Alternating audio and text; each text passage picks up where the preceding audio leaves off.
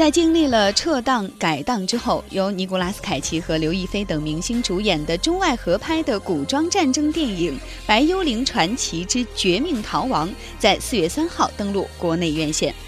不得不承认，即使是好莱坞明星尼古拉斯凯奇，也挽救不了这部烂片的命运。这部被称为烂片中的烂片，故事老套，情节幼稚，简直是雷死人不偿命的节奏，口碑更是差得一塌糊涂。本期环球文化圈，东方壳，西方心，中外合拍片的春天何时才能到来？把过去偷偷删去。欢迎来到今天的环球文化圈，我是今天的代班主持人亚文。我们要说的就是刚才提到的那部《白幽灵传奇之绝命逃亡》，一部被称作烂片中的烂片的一个电影。所有的人都可以加入到我们的互动当中，两种方式，一种是环球文化圈的官方微信公众平台，还有一种就是登录环球文化圈的新浪微博。呃，不应该找到环球文化圈子南的新浪微博，在今天的话题下面跟帖就可以了。来说说这部槽点无数的所谓大片，我们邀请到的是独立影评人小爱。你好，小爱。你好，亚文，大家好。对，其实我特别喜欢“独立影评人”这几个字，真的，我觉得就可以不受干扰了。接下来想说什么说什么。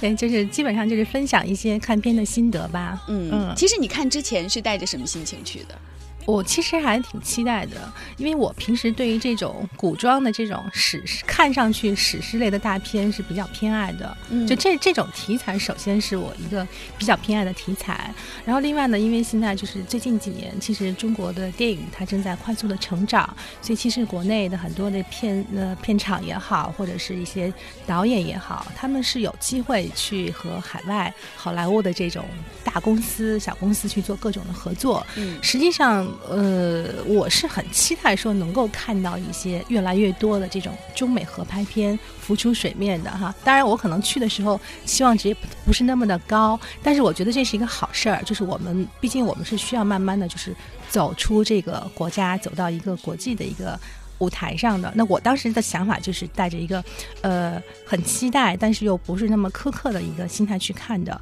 啊、但是就是 however 后面就是我 我中间还是大概睡着了几分钟，而且睡着睡醒来之后发现，哎，这个剧情完全没有影响，我可以继续看下去。睡点也是无数的一个电影，对吧？对对对，所以其实呃，你们在发的那个就是呃文化圈提前的的。预告上也说了哈，说小爱是来吐槽的，嗯。所以今天我基本上就是要要要稍微来吐一吐。确实，我觉得这个影片最后带给我的还是一个挺失望的一个感受。就我听到嗯小爱一说到说我带着很大的期望去看，我在想，好啊，今天有什么可说了？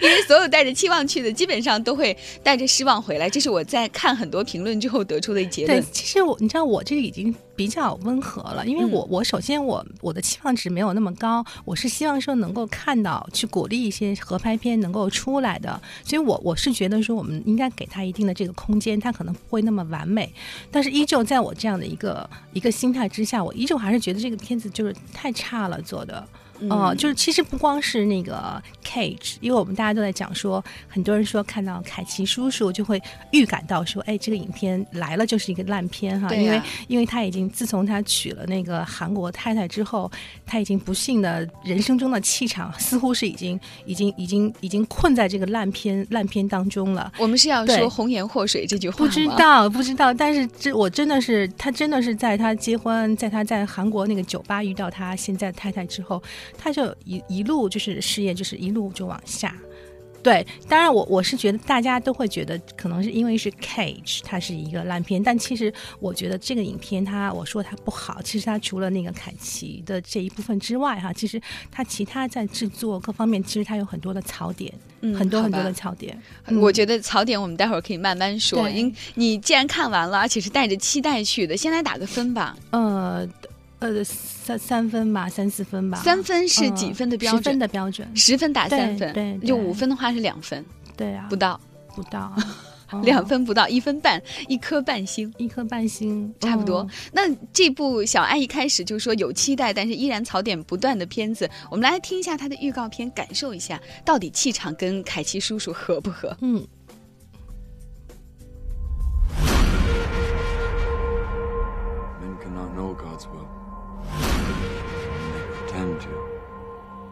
Ends in blood.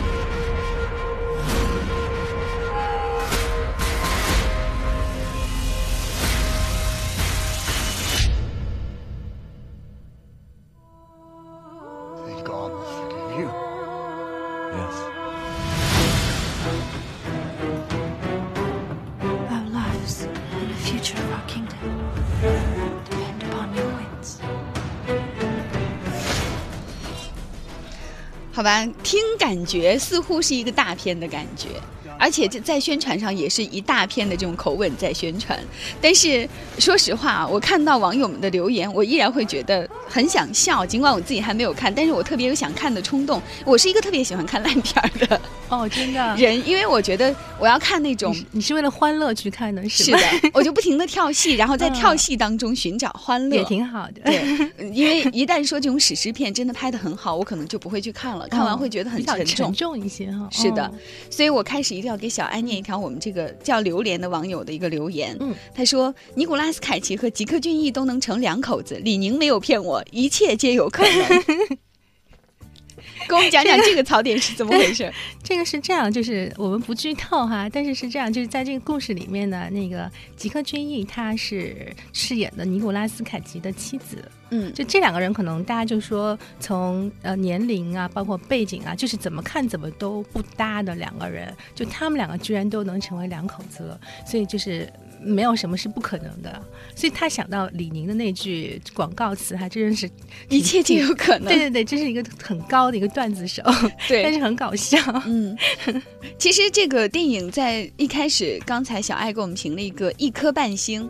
三分左右的一个评分的时候，我们就想知道，这其中难道从导演到制作到演员到故事，所有的都是槽点不断吗？可以一个一个来跟我们。呃一个一个说哈。我先说我的第一感受哈。嗯嗯，其实我平时看这种好莱坞的大片哈，我是去会会去看英文的版版本，因为我觉得那样比较 original，比较味道比较足一些。嗯但是我当时买票没注意，所以我看的那个版本呢是一个中文配音版。首先，这个中文配音版就让我很跳戏，一直在出戏。嗯因为呃，这个里面等于是两层，两层让我跳戏的地方。第一层是他这个中文配音，因为中文配音的人都是很专业的配音演员，所以他们每一个咬字、每一个每每一句话都是字正腔圆，而且充满了感情，就是他那种专业的那种程度，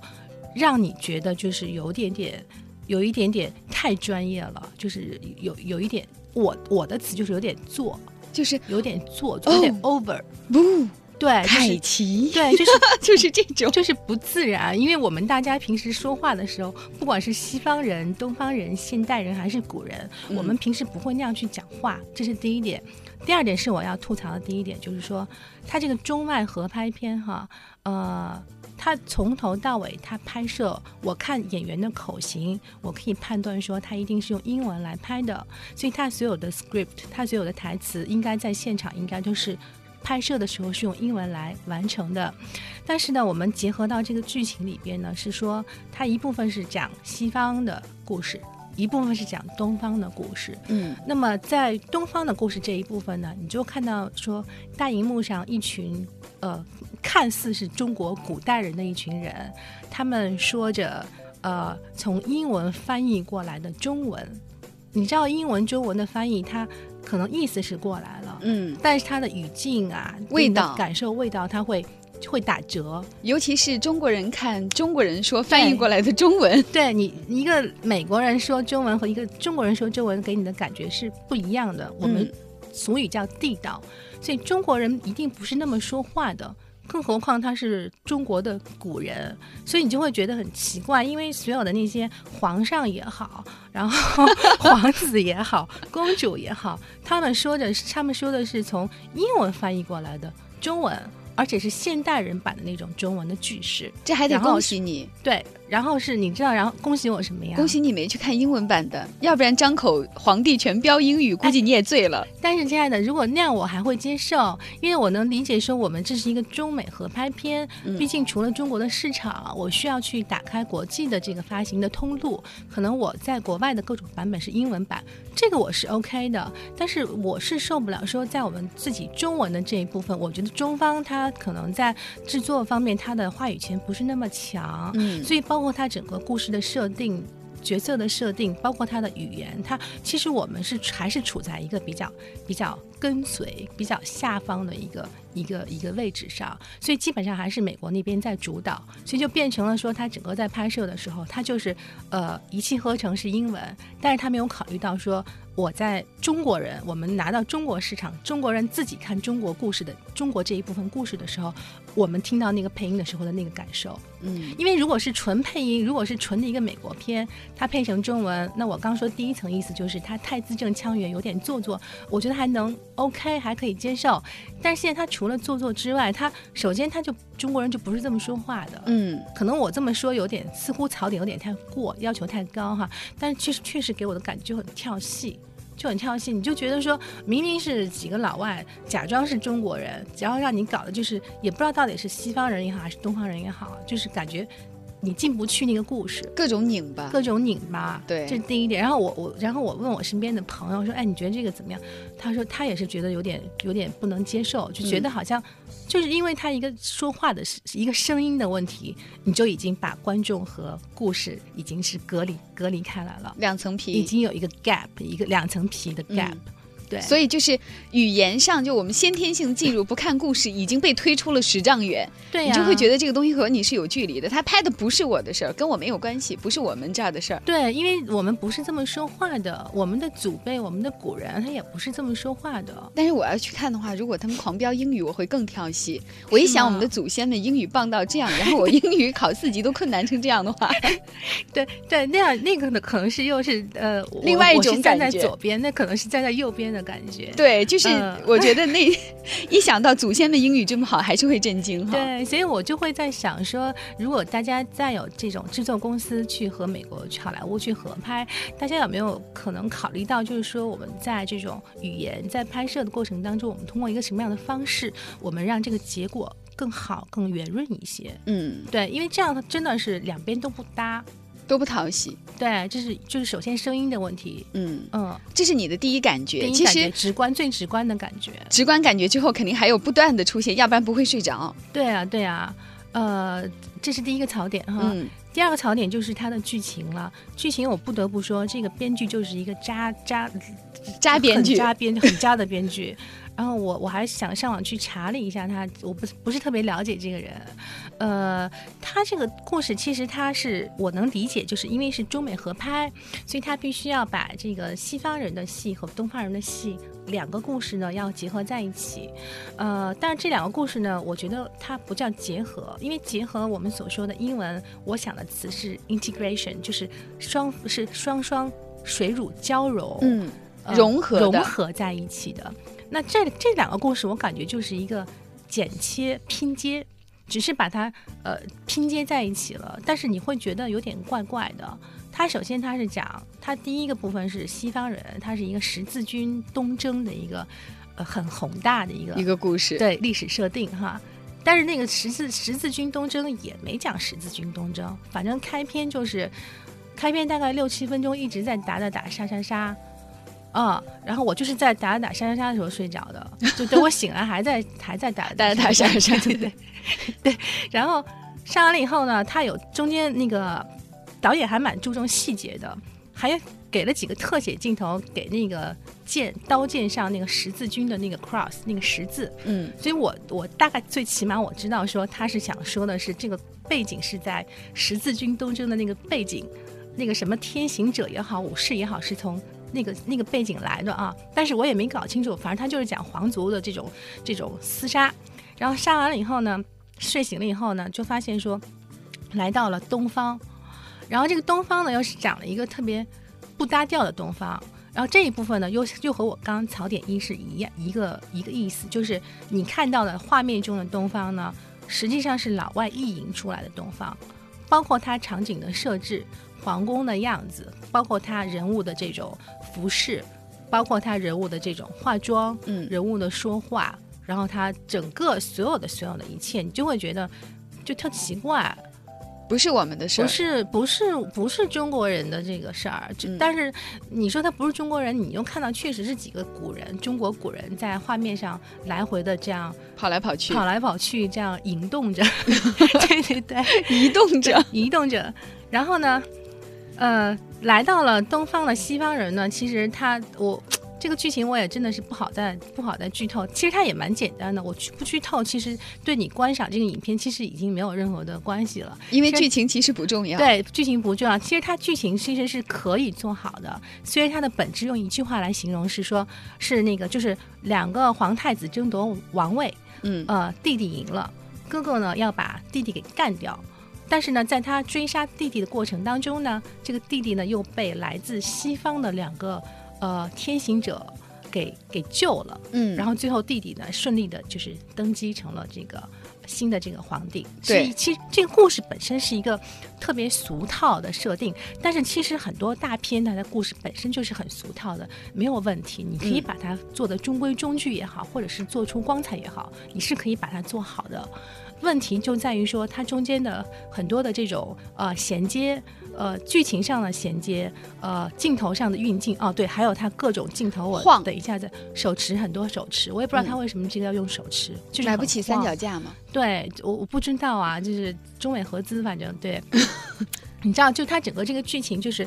很奇怪，而且你你说，呃，我我经常跟子楠说，我说那个电影是一个造梦的机器，呃，在电影的这个世界空间当中，你是可以去无限的去扩展你的想象力。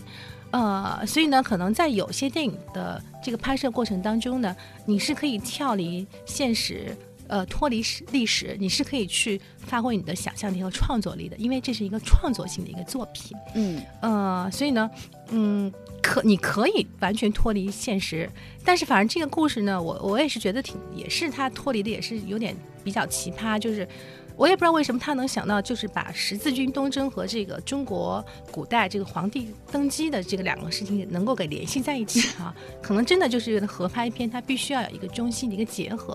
所以其实本身也是一个创意点，但这个点呢，在拍摄过程当中，他没有挖掘出它更深的这种表演上的这种呃张力，剧情上它也没有这种呃，它没有上没有上行剧情，没有高潮，也没有下行剧情，基本上就是说，我的感觉就是很平，你知道吗？嗯。就是你它不会吸引你，就你从第一，你你你你可能前面睡了几分钟之后，自从那个皇帝呃，自从那个武士来到了东方之后，你就会已经完全知道说后面的剧情会是怎么样。其实你已经可以完全脱离那个剧情上的猜测，它完全不烧脑。嗯所以你你就会在比较平淡的过程当中去看这个电影。那既然是这样，你剧情上、叙事上没有高潮，那没有悬疑，没有各种能够抓大家眼球的地方，那我们最起码说可以在画面呐、摄影啊、配乐呀、演员的表演上，我们可以有一些突破或者是力度，我们可以去用一些其他的亮点去吸引观众。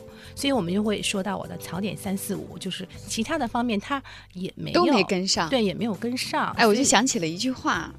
合适不合适？好电影总有共通之处，嗯不好的电影各有各的坏法。各有各的坏法，对，所以所以那我就三，我先先说这个画面啊，嗯画面其实我感觉它整体的给我的印象，它完全不是那种就是好莱坞制作的那种标准，特别像盗版的 DVD 嘛。嗯。我也也也没有那么差，但是我是觉得它不够精良。它嗯首先画面上不够精良，然后又是又是三 D，我首先对这个三 D 这个东西，我就已经是 已经是比很很排斥了。很质疑，很很排斥、很质疑了。